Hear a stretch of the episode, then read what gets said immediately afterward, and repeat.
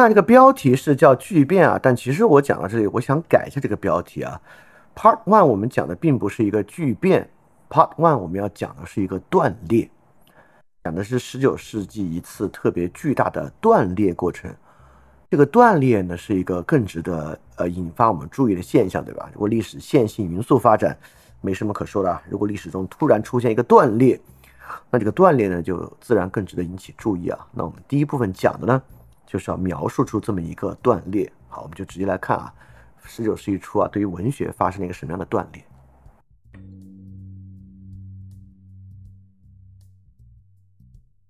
这个断裂本身呢，非常的清晰，清晰到啊，今天听课的人都能感觉到啊，这是一个大家可以感觉到的断裂，并不是一个需要非常精深的学术水平才能够分析出来的断裂啊，这是一个直观的不行的断裂。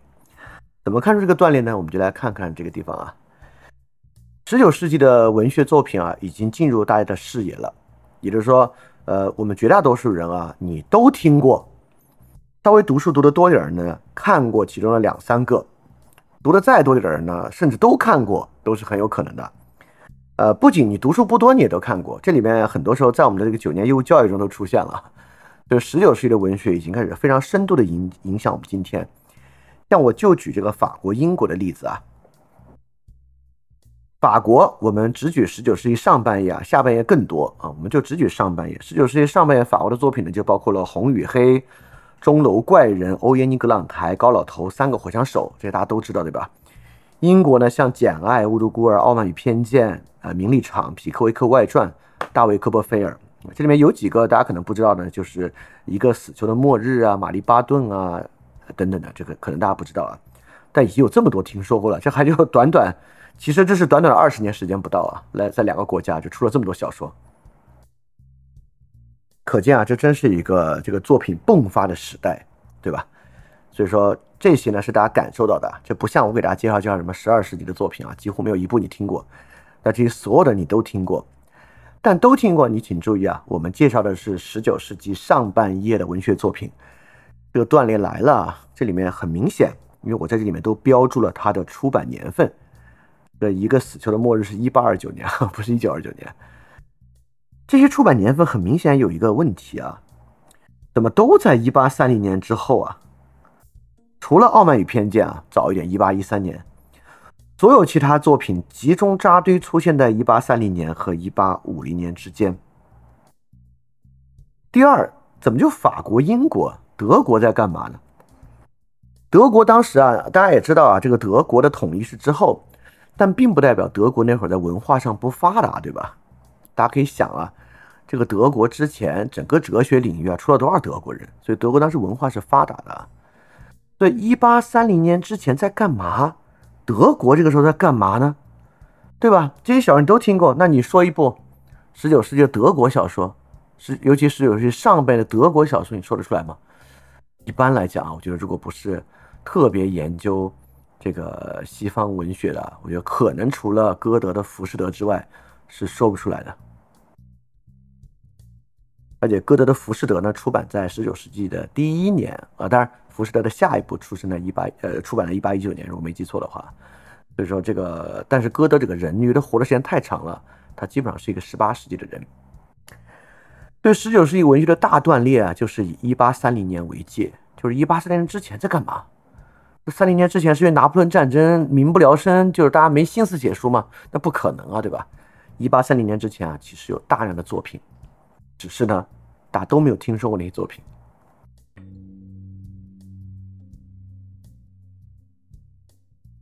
活跃在一八三零年以前的这些人，大家都听说过，都非常有名，但东西啊，我猜就没咋看过了。比如法国的夏多布里昂、卢梭啊，那卢梭算之前啊，龚斯当、拉马丁这些人啊，我猜大家都听过，但真的读过这些东西，我觉得就挺难了，几乎没有读过啊。英国一八三零年是谁呢？拜伦、雪莱、济慈、斯科托，每一个都是大名鼎鼎。但你说这些几乎都以诗人为主啊，拜伦、雪莱和济慈都是。那拜伦、雪莱、济慈的诗你读过多少呢？我估计是没怎么读过啊。德国也一样。德国这之前没有什么巨星吗？有啊，荷尔德林、席勒、海涅都是这个时代的，对吧？你说这些人有没有名？超级有名，但他们的作品你读过多少呢？我觉得是没怎么读过的啊。包括歌德、浮士德，我觉得绝大多数都没有读过，虽然肯定都听说过，但没有读过。像德国这个赫夫曼，我估计大家就听也没听过。所以说前后不过三十年时间啊，凭什么三十年时间之后，就一八三零年之后那二十年东西我们都听过，这些作品我们都听过，甚至都看过，甚至还进教材。但一八三零年之前，这些人同样有名啊，甚至更有名，但是作品我们却特别陌生。这发生了什么？前后这么一点点时间，到底是什么挡在了我们和他们的作品之间？本身这个断裂就是一个很有意思的断裂了。在接下来讲之前啊，这个断裂我可以就不不卖任何关子啊，把这个断裂说出来，断在哪里？它断在一种文学流派，也是断在内容之上。比如说啊，十九世纪前期这些英国的这几位和德国这几位，大多数是诗人，而我们刚才大家耳熟能详的大多是小说，对吧？可见我们跟诗的隔阂啊，比我们跟小说的隔阂要远得多。这是一部分啊。第二部分这个隔阂的产生呢，就是浪漫主义与现实主义。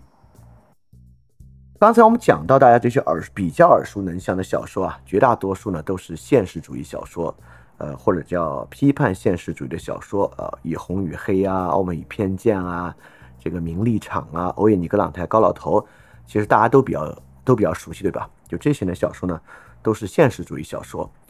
而之前这些人啊，什么夏多布里昂啊、龚斯当啊、拜伦啊、歌德啊，他们呢都是浪漫主义时代。所以说，一八三零年啊，这个巨大的裂痕，既裂在小说与诗歌之间，也裂在浪漫主义与现实主义之间。好，那我们就要回答一个问题了，就是为什么浪漫主义和诗歌跟我们隔着这么远，以及看上去啊，浪漫主义火的时间比我们想象的要短，对吧？因为翻点之前啊，就是批判过浪漫主义。啊，以各种各样的方式啊，在不同的期里面批判过浪漫主义。看起来啊，浪漫主义对我们社会形成了根深蒂固的影响。但从文学史上来讲啊，浪漫主义却是一次非常短暂的运动。浪漫主义基本上就十八世纪末、十九世纪初这四十年，这四十年之后就转向现实主义了。就如果浪漫主义就折腾这四十年，它是怎么对十九世纪末、二十世纪初？甚至对于二战的历史能够形成反思的，你看二战之后，大批反义反思德意志浪漫主义思想的书。就如果德意志都没有这些浪漫主义诗歌，那德意志浪漫主义哪来的呢？当然是存在的啊。对，这就很有意思了。也就是说，这个断裂有两个特别值得阐述的点：第一，为什么会发生这么一个断裂？为什么一八三零年会出现浪漫主义向现实主义的转移？以及诗歌向小说的转移。第二，既然浪漫主义在一八三零年之后已经式微了，它是怎么有这么根深蒂固，影响到十九世纪末，影响到二十世纪，影响到我们今天的呢？所以浪漫主义怎么这么厉害，又会出现断裂呢？这就是很有意思的话题。好，为了讲这些啊，我觉得大家还是要知道一些作品啊。当然，今天我们这种走马观花，只能够带大家略略一瞥。呃，当然，我们之后我因为我在准备过程中就决心要花稍微多一点点篇幅来讲这个问题啊。今天呢，算是我们一个概述。下周一呢，我们会把这个德意志浪漫主义，要不下周一我们先会把法国的部分讲一讲啊，然后再花一期去讲德国的部分，讲浪漫主义对吧？再花一期讲讲英国的部分，会花三期，分别把法德英在十九世纪上半期的这个文学好好讲一讲。好，我们就来看一些实际的作品啊，然后从这些实际作品来看看。到底跟我们隔着哪儿了？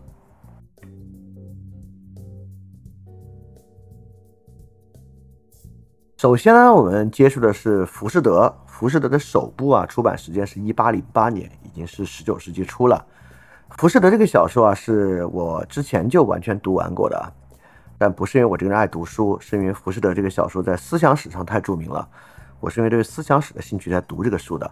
读的过程啊，那可真是味同嚼蜡啊，真是读不下去啊！尤其是进入第二部之后啊，那个文风根本是难以抓住重点，也难以真正好好读下去啊。所以这本书非常难读。你读浮士德，再反过来读《傲慢与偏见》，那《傲慢与偏见》就像就像是去年出版的小说一样啊，就跟浮士德一比啊，它的年代就近得多得多。但浮士德真的非常难读。比如说我摘出来这部分啊，就是瓦尔普斯之夜，就浮士德梅菲斯托进入到一个古罗马神话之中的这个纵欲之夜的时候，他们刚刚进入的一个场景。对，你就看看这部分啊，你你别说它的整篇幅了，你就把这一页读完，我觉得都费劲。我给大家稍微念一点点啊，就是因为这是电台节目，让大家知道这个浮士德的语言风格是什么样的。当然啊。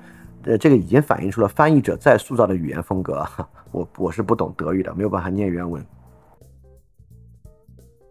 就这个恶魔啊，梅菲斯托给福斯特说：“想你想不想给你弄一根扫帚柄？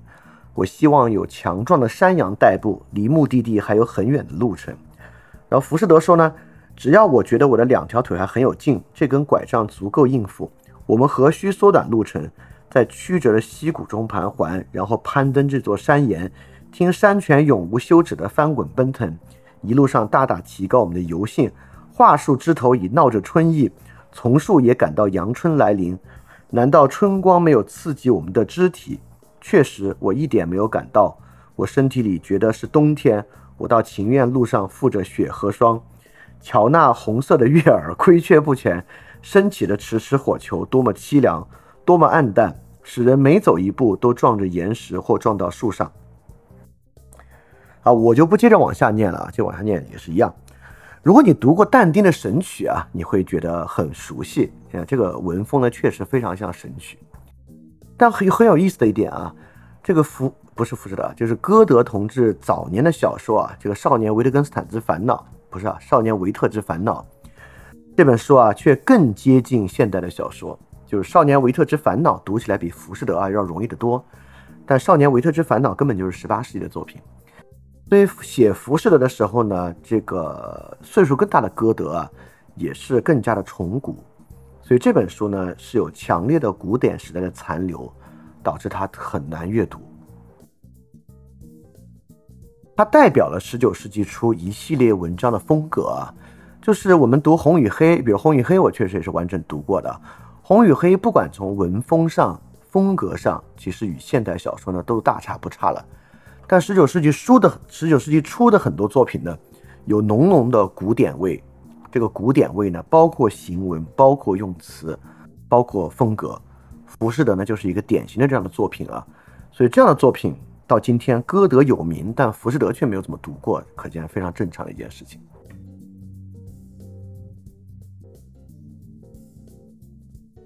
首先啊，这本小说呢，我们讲啊，它就是还处于亚里士多德时代的一个小说，也是因为歌德啊是一位如此的全能型伟人，就什么都懂。所以《浮士德》呢，不仅仅是一本小说，《浮士德》是一个全景式的思想旅程。在《浮士德》之中呢，这本书难读之处啊，也在于它不是就给你来情节，这里面一到言语思辨啊，直接给你来三页关于修辞学的部分；讲到光学啊，直接给你来两页关于光学的部分。这里面修辞学啊、音乐啊、理性啊、科学啊，只要碰到啊，都是长篇累牍的描写。所以说，你不能单独把《浮士德》当做一本小说来看待啊。或者我们可以讲，在亚里士多德世界之中，没有纯粹的小说。在亚里士多德世界之中啊，故事、科学、伦理、人啊，是完全合一的。《浮士德》就是这样一本小说，当然这是它伟大的部分啊。而且本身呢，我们今天也跟它的语境啊完全隔绝了。呃，在浮士德出版的时代啊，人们应该读过非常多啊跟魔鬼做交易的小说，跟魔鬼讨价还价做交易啊，根本就是中世纪之后小说的一个母题。这个整个浮士德就是用这样的母题的一次重新翻新，它的革新性啊，必须你对这个母题本身有了解才行。也就是说，之前人们是怎么写这个魔鬼故事的？这个浮士德在这个故事之上有多大的革新性？你只有读过之前和魔鬼交易的故事，你才能感觉得到。那今天来讲啊，这个对我们来讲就完全没有了，因为我们几乎像我也是，除了浮士德，没有读过任何一本与魔鬼做交易的旧式的中世纪文学或中世纪之后的基督教文学，所以导致我们对这一点呢，其实也缺乏理解的语境。包括我们讲到这个歌德的重古啊，这里面古罗马、希腊的元素不要太多。这个荷蒙库鲁斯啊、瓦尔普斯之夜啊，呃，这个浮士德爱上海伦啊，等等等啊，各种各样这个罗马、希腊的这个演绎在中间。所以就因为这样的原因啊，这本书非常难读啊，这种古典的色彩隔绝了我们。好，在这里你就要要首先你知道这个信息之后啊，你要考虑一个问题啊。这是一个一八零八年的文章，当然也是因为歌德足够老啊，所以歌德可能身上带着旧时代痕迹比较多。我们是怎么在二三十年时间啊，从浮士德变成红与黑的，或者从浮士德变成傲慢与偏见的？就是在二三十年之间啊，这个文风怎么变化这么快啊？这是一个有意思的问题啊。当然，这个问题没有唯一答案，这个问题有非常多不同的答案。我在这里呢，给给大家点出一个不太容易想到的一个答案。这里面一个根本答案是出版方式的变化，也就是说，过去啊，这些书商，你可以想那个时候啊，能。呃，买得起书的人并不多啊。这书商出书呢，为了这个利润啊，都是大几本大几本一起出。所以这个文章要写的稍微有点篇幅才行啊。但之后有了报纸啊，作为这个第一媒介的时代啊，要当时这个报纸不像今天啊，今天的时事太多了。今天这个时事这么多啊，这个报纸就摘时事，你把全世界发生的事情摘完都不可能啊。像我每天做这个这个世界苦茶都特别痛苦啊，就是。要看删哪些新闻，不然量太大。但当时的新闻可没有那么多啊，所以当时的报纸之上大量的篇幅啊，需要这个故事给它填充。就不用到当时啊，大家也知道这个金庸的小说是在什么地方连载啊，慢慢发出来的。所以后来呢，报纸上就出现了一批啊，以报纸写作为主的作家。报纸所面对的受众和报纸的篇幅啊，跟这个传统啊三卷本就完全可不一样了。所以说，后来这个文本本身的精炼啊，呃，以强烈的故事吸引人啊，与这个出版方式高度相关。就是滚筒印刷技术和报纸的大量推进啊，促进了这个文风啊和这个和这个文学样式小说的巨大转变。这是其中的一点啊，这只是其中的一点啊，就是这二三十年是怎么从浮士德变成这个呃红与黑的，中间还有好多好多其他的原因。好，这个呢是给大家简单介绍一下浮士德啊啊，浮士浮士德我还是说说这是什么样的故事啊？但因为浮士德非常有名，我猜绝大多数人也大概能知道是个什么样的故事啊。浮士德呢，就是上帝和魔鬼打了个赌，赌的呢就是浮士德的灵魂，就是谁赌了呢就能够赢得这个世界啊。他们怎么个赌法呢？就是要看就要看这个魔鬼啊能不能蛊惑浮士德。怎么算蛊惑浮士德呢？就是一旦浮士德。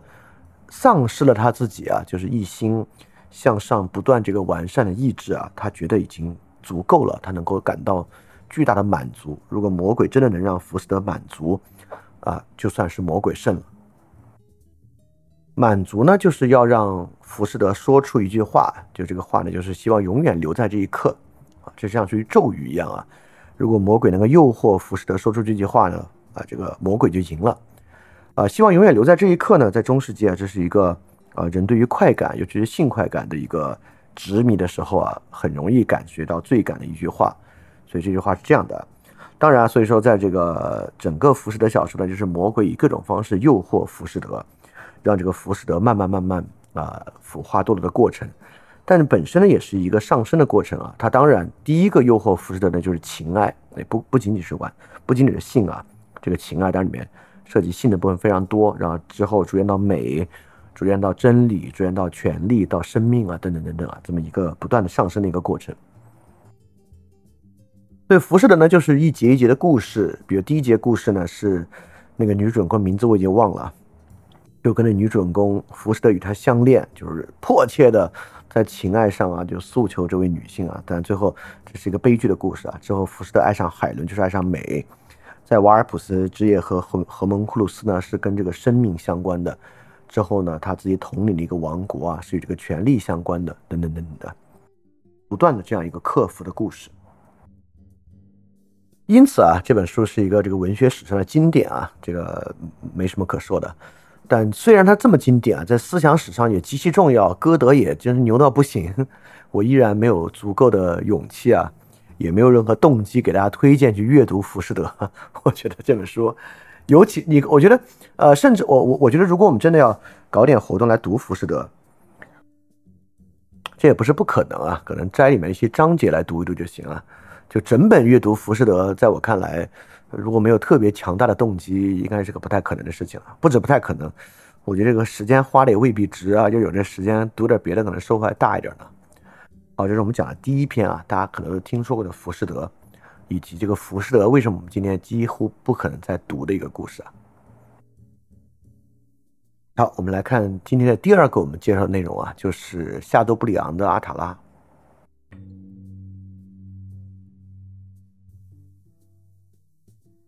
夏多布里昂啊，是这个在十九世纪初法国一个特别重要的作家。就法国之后的作家呢，很大程度上受到了夏多布里昂的影响。夏多布里昂呢，在很大程度上又受到卢梭的影响。夏多布里昂啊，我不知道大家听没听说过啊？更多人可能听说过夏多布里昂这个牛排吧。但夏多布里昂牛排和夏多布里昂这个人有什么关系？我其实不知道啊。我今天在准备的时候，我还动了这个念头，要不要搜一搜这个夏多布里昂牛排跟夏多布里昂有没有关系啊？但我当时没有足够的时间去搜了，所以就没管。就如果知道这个故事的同学，可以在这个评论区啊，或者在任何可以打字的地方说一说哈。不知道不知道你们知不知道夏多布里昂牛排和这个人有没有关系啊？我觉得冥冥之中可能是有的。那夏多布里昂呢，在这个一八零一年啊，十九世纪初就出版了这本《阿塔拉》。阿塔拉呢是一个小说，当然啊，这个小说呢也是一个特别难读的一个小说。从我们今天来讲啊，并不是因为它晦涩，就是因为我们已经很难再进这样的故事了。阿塔拉是个什么样的故事呢？首先，我就要说啊，这个阿塔拉在当时是一种很流行的异国风情故事，这不像浮士德啊，还是一个发生在欧洲大陆上的故事啊。阿塔拉是一个发生在美国的故事。那当时的法国人啊，这个北美战争也知道啊，这个北美战争，美国跟法国是这个好很好的关系啊，所以说对马对美洲大陆啊，法国人是有这个好感和倾向的。阿塔拉写的是一个发生在北美荒原上的故事。这故事其实可现代了。你听这故事啊，你听这故事，这故事的现代性啊和现代程度，你都很难想象这个十九世纪初的故事啊。这个故事呢，讲了一个印第安青年在部落交战之中啊被俘虏，然后呢被一个西班牙人啊收为义子，然后收为义子之后呢，他就信了天主教，但是呢他非常眷恋故祖呃故土啊，他就后来就回到他原来的地方啊。然后回来原来地方之后呢，又参加这个部族战争，就再次被俘。然后被俘之后呢，哎，就邂逅了这个阿塔拉。阿塔拉呢，就是跟他交战这个部落酋长的女儿。阿塔拉把这个这个人救出啊，跟他一起逃亡。逃亡的过程啊，就领略着北美啊这个无限美好的这个风光啊，大自然。但过程中呢，阿塔拉却给他吐露了一个秘密。阿塔拉说自己并不是这个酋长的女儿，而是他的母亲啊，婚前和这个西班牙人所生，生下来他也皈依了基督教。这个西巴是谁呢？这个西巴还就是最开始啊收养这个夏克塔斯这个人那个男的。所以说呢，呃，阿塔拉与这个夏克塔斯啊有同一个义父。哇，这个夏克塔斯非常开心啊，真是，真是，真是一段美好的缘分啊，就决意要娶她为妻。然后，反等等等等之后的一个故事吧，这是一个发生在北美大陆两个印第安人之间的一个爱情故事。当然啊，这个故事最后呢有一个罗密欧与朱丽叶一样的结局，呃，但跟罗密欧与朱丽叶不一样啊。这个阿塔拉身上啊身负一个诅咒，诅咒呢就是阿塔拉出生的时候啊身体非常的孱弱，呃，孱弱的时候呢他母亲就发下了毒誓啊。将他的这个贞操啊，就献给了这个上帝；将他的贞洁就献给了上帝。呃，意思就是说呢，如果这个阿塔拉在之后的生活中啊，如果失去他的贞洁，他就会死。所以他母亲曾经发这个誓呢，几乎锁定了这个阿塔的一生啊，所以他只能够最后服毒自尽。悲剧故事。这这故事听起来挺有意思的，对吧？写得好的话，或者拍成电影，感觉也很不错啊。这故事整个内容都蛮现代的，就为什么读起来这么费劲呢？啊，读起来非常费劲啊。因为阿塔拉，我给大家，我还是给大家展示了一下，我念里面一小段，大家就可以看着为什么读起来那么费劲了。这段说：谁能够拯救阿塔拉？谁能够阻止他在大自然中死去？当然只有奇迹，而奇迹发生了。西马干的女儿求助于天主教徒们的上帝，她跳下地，对母亲和对处女神做了一番虔诚的祈祷。啊，勒内，我在那个时候对那个宗教产生了美好的看法，它能在缺吃少穿的森林中赐给不幸者无数礼物。当树林的隐秘、周围无人的环境、黑暗的忠诚等一切都有利于感情时，他能够用其威力阻止感情的激流，并单枪匹马地战胜感情。啊，他是那么神圣、单纯的野蛮人。愚昧的阿达拉跪在一棵倒地的老松树前，像跪在祭台前一样，为一个他所崇拜的情人向他的上帝祈祷。他的目光注视夜空，闪烁着宗教信仰和爱情之类的脸颊，美如天仙。好几次，我觉得他将伸向天空；好几次，我觉得看到被天主教徒的上帝赶到悬崖隐居的神灵，在被上帝召回时降到月光之中，并听到他们在树枝中行走。我非常痛苦，因为我担心阿塔拉在地上的时间不会太长。当时他流了那么多泪，他是那么痛苦。正当我可能准备同意离开时，森林里传来一声高喊，四个带武器的人向我扑来。我们被发现了，首领早已下令追捕我们。阿塔拉的神态俨如一个皇后，她不屑地对那些武士说一句话，她的妙目对他们扫了一下，便走到了西马干身边。等等等，我就不读了。哎，你会发现啊，这这这确实比这个浮士德好读多了，对吧？但如果你真去读全文呢，依然比较难读啊。这里面大家应该已经感受到一些东西了，就是首先啊。这玩意儿感情极其强烈。这本书，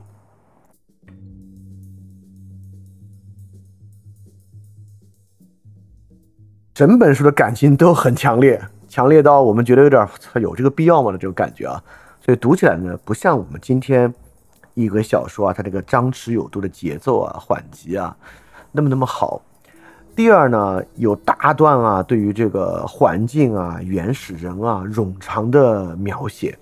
对于他们的自然本性啊等等的了解，刚才我读到中间啊，对这个思想史，如果你比较有感触的人，你应该已经感受到了，单纯的野蛮人，哦，很明显啊，就能看出啊，这对于卢梭的影响，这是卢就是卢梭对这本书啊和对这个夏多布里昂的影响，呃，卢梭确实对夏多布里昂或者卢梭对于这个时代的文学家，不管是法国的、英国的、德国的，其实都产生了特别特别大的影响。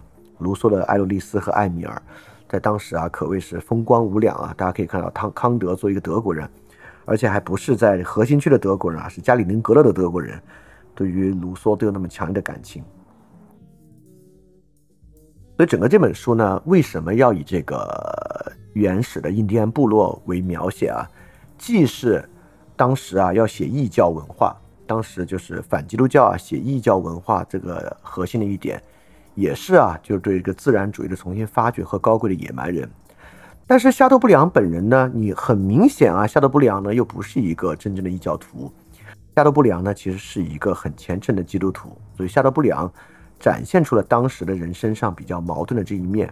他既反对传统的教权和宗教教条，同时呢又对基督教本身啊有强烈的情感，对基督教价值呢有强烈的认可。所以在这种书里面啊，它既是在描写异族，在描写异国他乡的这个神奇景象啊，但是里面有大段大段的跟基督教内容啊，包括对圣经的直接引用等等等等，都会就对今天人的阅读产生很大的障碍。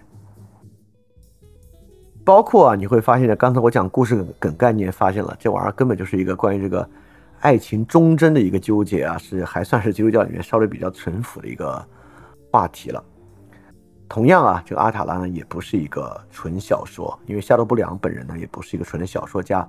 这里面呢跟伦理的、跟政治的、呃跟基督教教理相关的内容非常多，所以读起来呢，它就不像我们今天的小说那么单纯。今天的小说可以非常单纯啊，比如说很多网络小说单纯到极点了，这小说除了快感什么也不给，对吧？小说给的就是叙事快感，除了叙事快感什么都不会给的。那像这种阿塔拉这种小说呢，就是如果你从里面要找叙事快感啊，就只可能。你你写可能写出一个十分之一的精简本啊，能够有点叙事快感吧。再去读呢，它的语境确实太特别了，这个语境呢隔绝了我们和他们。好，那这时候我们就要问个问题了，这就就就过了二三十年，哎，为什么这这个红与黑钟楼怪人，尤其是三个火枪手这个语境，跟我们今天就三个火枪手这种小说的语境啊，跟今天的这种爽文小说差别也不是很大，对吧？这个三个火枪手怎么就一点这些东西都没有呢？就一点这种困难的语境都没有呢？到底发生了什么啊？这中间一定是很有意思的。对阿塔拉，我觉得是一个特别好的一个转换期的小说啊。就是在旧的基督教小说范式和新的城市小说、都市小说范式之间转换期的一个作品。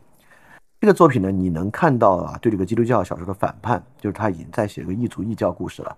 但这个异异族异教故事呢，依然包含着中间一个特别浓烈的这个基督教的一个核心在里面啊。在这个转换期的作品呢，呃，它可能既与前面的那个世界很远，又与后面这个世界很远，导致我们读起来呢确实是困难。好，这是我们介绍的第二个啊，夏多布里昂的阿塔拉。当然，夏多布里昂不只写了阿塔拉，还写了好多别的东西啊。我们之后还会再提到。呃，在了解这个十九世纪早期法国作家里面啊，夏多布里昂是非常重要的一位。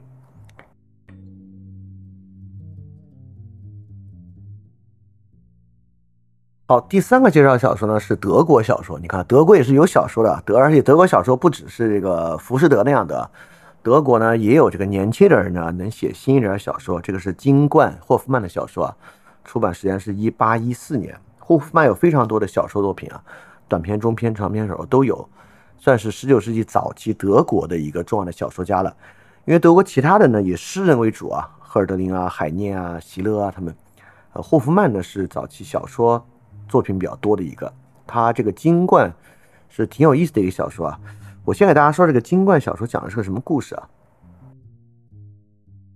金冠小说啊，在我看来啊，是今天 日本异世界小说的这个鼻祖。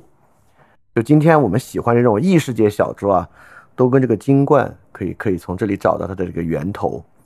而且这个金冠小说呢，其实我就从我摘的这一句啊，你也能看到跟今天这种。异世界小说的一个关联啊，他这里说，只要我鼓起勇气想让人们知道，我也懂得从容不迫的应对，是善于跟女性交往的，那么我敢说，姑娘们也会像他们平常碰到这类情况一样，彼此闪着狡黠的目光，会意相视而笑。这这个金冠是个什么故事呢？我都说了，是一个异世界的故事啊，就是个异世界的故事，讲的是德国德累斯顿大学的一个学生。叫安泽穆斯，安泽穆斯就是主，就是这个主人公啊。这个安泽穆斯呢，爱上了一条，我都不好意思说，爱上一条绿色的小蛇，有点有点奇怪，对吧？这个小蛇呢，是当地啊枢密馆档案馆馆长三个女儿中最小的一个。这个馆长是谁呢？这个馆长啊，其实是一个蝾螈。这个馆长本身也是个蜥蜴，是个蝾螈。他这个三个小蛇呢，就是他的三个女儿，他们根本生活在哪呢？他们根本生活在亚特兰蒂斯。说白了，他们生活在异世界。这个馆长啊，就是因为跟跟一条绿蛇的爱情啊，有点像有点像青蛇，跟一个绿蛇的爱情之后呢，才被贬入人间的。所以说，当啊他三条蛇，他这三个女儿能和三个有诗人气质的青年结婚之后呢，他们就能回到亚特兰蒂斯。他们的丈夫呢就能够因为金冠就是这个小说的作品啊，地神的礼物而去进入并且理解亚特兰蒂斯。这里面有个巫婆啊，这个觊觎这个金冠，就是他们就要争夺这个金冠啊，怎么去到亚特兰蒂斯的这么一个故事。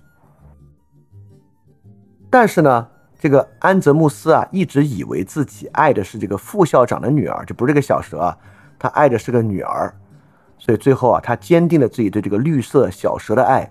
也在这个激烈的战斗中啊，他这个老丈人，这个蝾螈蜥蜴啊，战胜了女巫，他最后经受住了考验，和这个小绿蛇一起啊，生活在这个异世界亚特兰蒂斯，然后金冠最后呢盛开花，为他们带来神圣的爱情。对，你说这是不是这个异世界小说的鼻祖啊？好，同样啊，你说这都是异世界小说，那肯定很好看吧？这本小说，其实呢也不然。我我我还是给大家读一段啊，让大家感受感受那个时候小说是啥样的。呃，这么好的一个题材，对吧？他实际写的是什么呢？这个是这样的一个小说啊，我我就沿着刚才的往后读吧。就是他说他可能能跟女孩接触啊。最后说呢，可是撒旦却让我撞上那个该死的苹果篮子，现在我只好孤零零的一人抽我的卫生烟丝。安泽穆斯自言自语的说到这儿，被一阵奇怪的稀稀疏疏的声音打断。那声音先是从紧靠他身边的草丛中传来，没多久又转到了像伞一样撑在他头顶上接古木的树枝里。他一会儿像是晚风吹动树叶，一会儿又好似小鸟在枝叶间啾啾的鸣叫，任性的扑打着小小的翅膀，接着传来一阵窃窃私语，响声玲珑。树上的繁花宛如高高悬挂着小小的水晶铃铛。安泽穆斯侧耳聆听，他听呀听呀，自己也不知道是怎么回事。忽然，那窃窃私语，那叮叮铃铃的声音变成了人的语言，不过在晚风中显得很弱很轻。钻进去，钻进去，在树枝间，在繁花丛，我们腾跃、蜿蜒、攀援。小妹妹，小妹妹，趁着朦胧暮色飞吧，跳吧，快，快上来下去！你不要瞎想啊，这跟那个一点关系也没有啊，只是在说别的东西啊。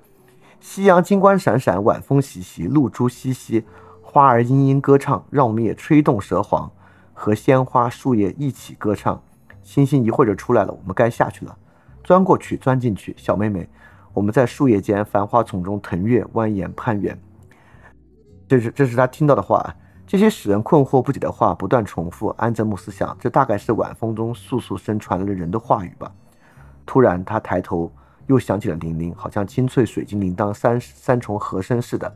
他抬头仰视，看到三条泛着金光的绿色小蛇，他们盘耳在树枝上，对着夕阳伸出他们的小小的脑袋，同时传来窃窃私语，重复着刚才的那些话。好，我就跳过中间啊这一部分，他就讲讲了他看到这个蛇之后啊，他看见一条蛇正把头朝他伸过来，他全身像遭到电击一样，四肢站立，心房突突的跳着。他抬起头，呆呆地凝视着，一双富有诱惑力的深蓝色的眼睛盯着他，流露出莫可名状的渴慕之情。于是，他胸中一种从未有过的极度幸福和深切的痛苦交织在一起，油然而生。这似乎要冲出他的胸，并迸发出来了。对，这是一种很繁复的描写，就是你看前面啊，关于那个声音的描写啊，篇幅如此之大。如果之后的小说啊。就之后在报纸上发表的小说啊，是绝对不会这样写的。当然，金冠除了这一点之外呢，呃，当然我说它像个异世界小说的，完全不是啊。就这个小说呢，其实还是一个基督教小说。这里面所构造这个亚特兰蒂斯世界和德雷斯顿啊，都是描写的特别复杂的。请注意啊，这里复杂绝对不是指的像我们今天的很多小说一样，它的世界观塑造很丰富，像《哈利波特》那样很好看。这个复杂很大程度上指的就是繁复，就是自然和世界描写的繁复性啊，这个跟传统小说可能比较像。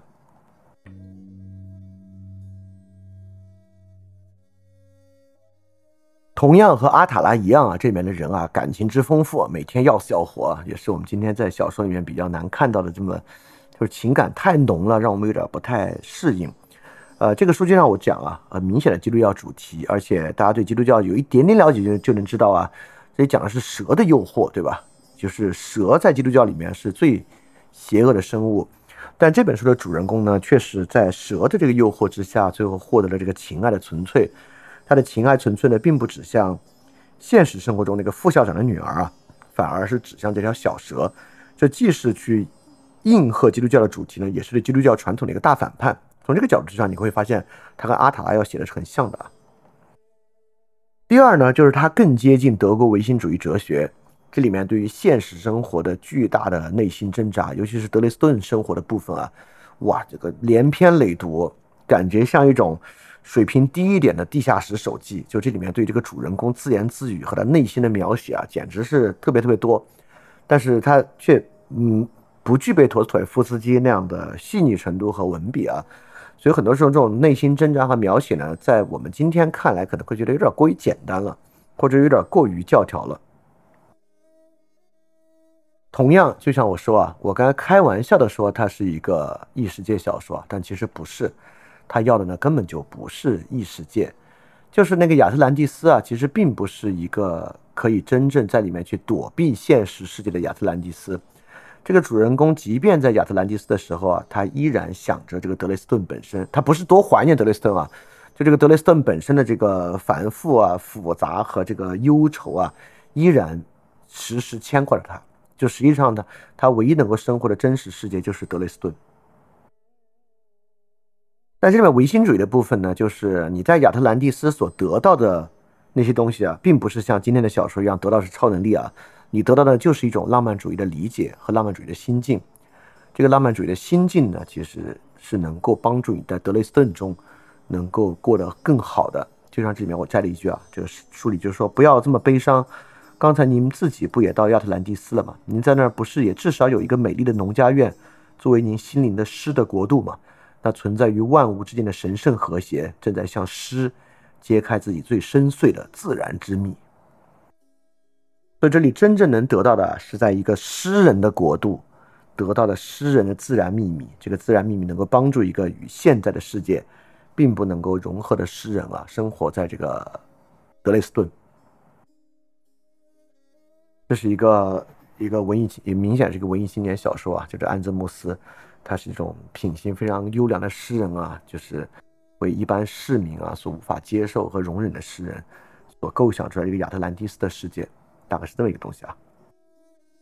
啊，这里面包括也有他是他他原来那个老丈人啊，就那个副校长，他原来那个女朋友，副校长就经常说你这个诗人啊太容易陷入幻想和臆测了，所以说希望你能够恢复理性，走上这个正路。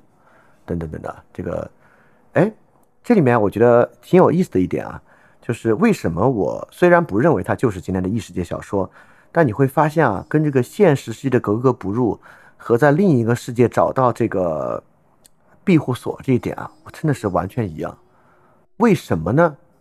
也就是说，我们虽然看到了在二三十年之后小说的巨变，但是我们今天二十一世纪出的小说。或者二零一八年的很多小说，和一八一四呃二零一四年吧，和一八一四年这个金冠啊，要的东西是一模一样的，对吧？就可见啊，我最开始说那个东西啊，浪漫主义啊是一个极深极深的冲动啊，这个冲动可不会简简单单在文学上啊之后被现实主义覆盖就消失。你看，它在今天是一种更更简单的方式重新回来啊，这种浪漫主义在现在极火无比。好，我们来看下一个小说啊。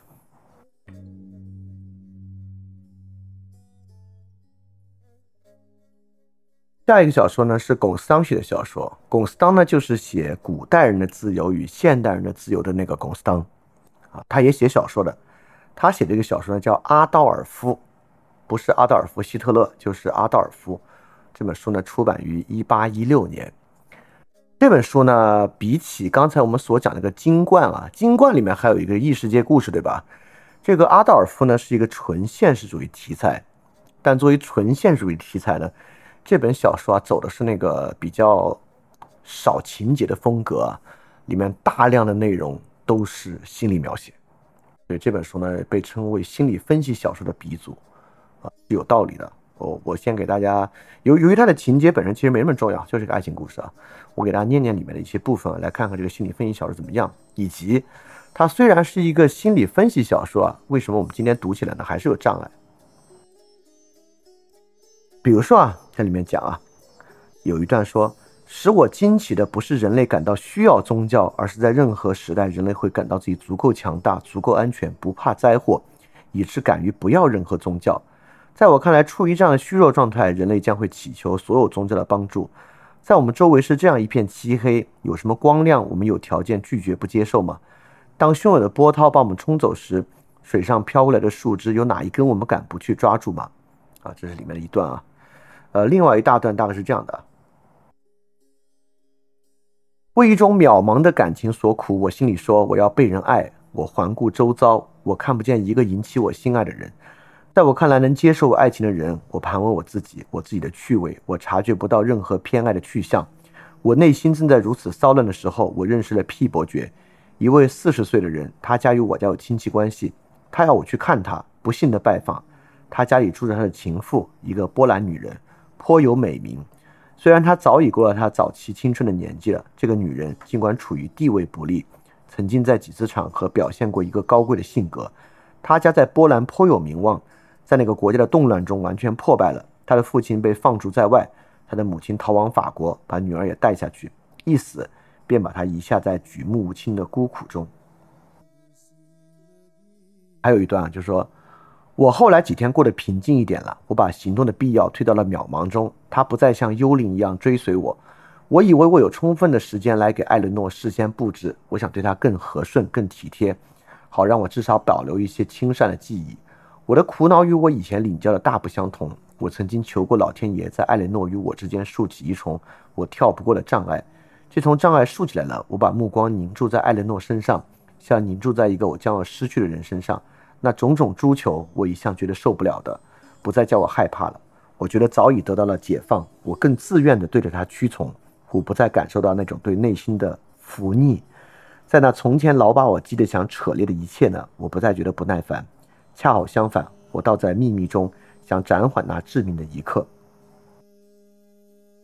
艾蕾诺看出我变得亲热，变得周到了，他自己也不大辛辣了。我重新找机会做我原来先回避的话题。我乐意听他的情话，从前觉得腻烦，现在觉得珍贵了，因为每一次都可能是最后一次。好像这个小说呢，大家读起来啊，就更加接近我们现在的小说了。那依然呢，里面有很可很可能有我们今天很难去接受的部分，就接受起来比我们读陀思妥耶夫斯基小说要难。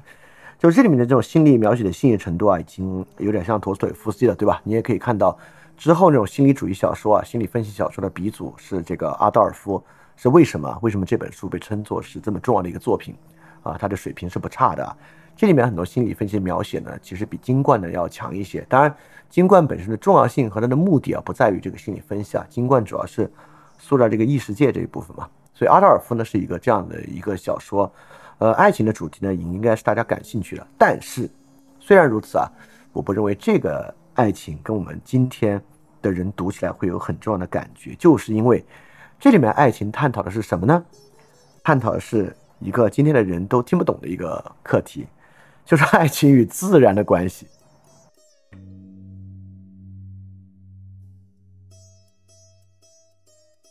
首先啊，这个阿德阿德尔夫探讨的呢主题是一个非常现代的主题，就是这个爱情怎么才能够持续，怎么才能够不变，对吧？这也是今天困扰很多人的话题啊。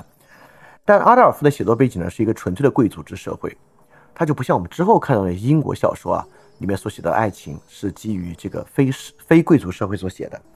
这个阿德尔夫呢，是基于一个纯粹贵族社会的背景来写的，这也不奇怪啊。龚斯当本人家庭呢，就是一个贵族家庭出身，他应该是在瑞士洛桑的一个贵族家庭出身的，因此呢，他这里面啊，整个公共问题对于他们这个爱情的控诉啊，是一种贵族式的，而且啊，是以很多贵族之间的繁文缛节和贵族之间的关系所勾连的，他就不像这个，就是托尔斯泰的那个爱情小说中间啊。虽然写的也是俄国的上流社会，但那里面贵族对爱情的敌视啊，已经世俗化了，它就变成一种无法接受嘛，就变成一种蔑视嘛。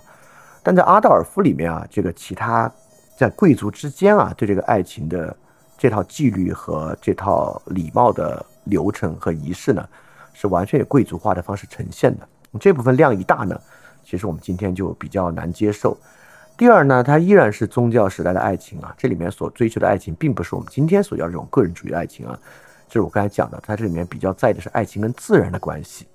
这个自然的关系呢，为什么是自然啊？大家也知道，我们之前讲到过，说自然社会和自然主义，呃，自然法，不管是洛克啊、卢梭啊，都非常强调自然。所以那个时候呢，自然被当做宗教之后的新权威，就除了这个宗教教权之外啊，在启蒙运动之后的全新权威形式就是自然。所以在这里面写爱情，在当时的时代就像是一个半命题一样，你写什么，你都必须写它与自然的关系。大家对英国小说和艺术了解的，这也是英国在十九世纪中期之后走向自然主义一个非常重要的原因，因为自然被当时就被当成一种新的权威存在嘛。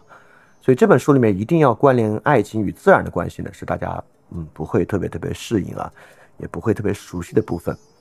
啊，再加上跟其他浪漫主义一样，哇，这里面人感情啊，这每天要死要活那种，还是一样，就感情浓烈的不行，情感啊比情节要大大多，所以读起来，你可能最开始读，而且你抱着这种啊对于十九世纪的了解，你觉得啊挺有意思的，但读久了你就有点打哈欠了，对吧？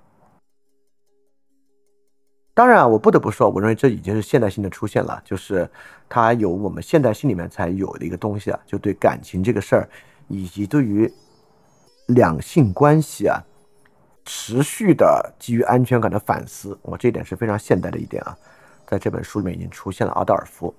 不仅这本书啊，我认为两性关系啊，几乎是心理分析小说唯一的主题。就是能够花十几万字，甚至超过十几万字写成一本书的主题，几乎就是人与人的猜忌。这个人与人猜忌啊，能值得这么写的，能值得在一个人身上这么写的，几乎就是爱情。你看陀思妥耶夫斯基那些啊，虽然里面有很多别的内容，但最核心的就是这个男女的感情，是这个心理分析小说的唯一主题啊，在阿道尔夫上面已经呈现出来了。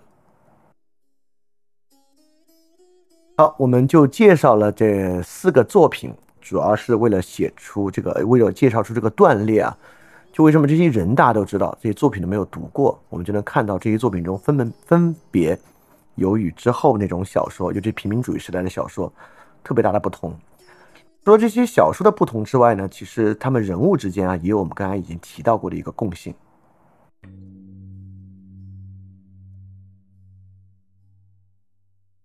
就是这些人呢，都不是专业文学家。夏多布里昂呢是一个外交官。刚才啊，有人搜出来这个牛排叫夏多布里昂牛排，应该就是他当公使的时候发明的菜。我我我我刚晃了一眼，没细看，好像这个意思啊。他呢也是他最重要的作品呢，叫《基督教真谛》，就是可见他确实是一个比较亲近宗教的一位作家。这个《基督教真谛》里边有很多小，就《基督教真谛》里面包含了小说、散文和其他内容啊，都是在讲基督教的啊。是夏多布里昂，龚斯当呢？我们刚才讲，龚斯当写过《古代自由与现代自由》，这是一个政治学的作品。呃，龚斯当也写过《论宗教》，一个宗教学的作品。呃，霍夫曼本身啊，德国这位啊，就是写《金冠》的这位，他除了是小说家之外呢，还是法学家，还是作曲家啊。歌德我就不说了，歌德就是什么都会，没有歌德没有歌德不会的东西啊。大家知道卢梭也是啊，卢梭是这个写游戏小说、政治、音乐家，卢梭的歌剧能力也相当了得。所以报纸时代以前啊，嗯，不存在什么专业的写字人，不存在专栏作家，写作的野心呢，跟报纸时代之后是截然不同的。有报纸时代之后的作者可以安于写一个在报纸上能够跟销量和读者相关的作品。但在那个时代啊，就是要我说，我我管它叫总体写作。当然，这个是化用这个这个瓦格纳这个总体音乐的概念啊，总体艺术的概念，这都是总体写作。这个总体写作就是它是小说，但它是伦理学，它是宗教探讨，它是科学，它是自然。就这种写作呢，都必须与这个自然相关。就是因为这样的一些一系列的背景吧，导致出现了一个断裂。那之后断裂呢，自然就是这个专业小说、专业写作者身份的出现。以及啊，这个亚里士多德式的总体写写作的失去，或者说终止吧，我们不用失去这样一个好像有点可惜的词汇啊，就只是说这个变化，就这个总体写作时代的结束啊，因此就形成了一道前后的鸿沟。这道鸿沟以以后的作品呢，其实很接近我们今天的小说，或者说我们今天的小说啊，就是从那一代新的发表在报纸上的平民主义小说长起来的，长到我们今天。这道鸿沟以前的作品呢，是我们非常不熟悉的这种总体写作的形式。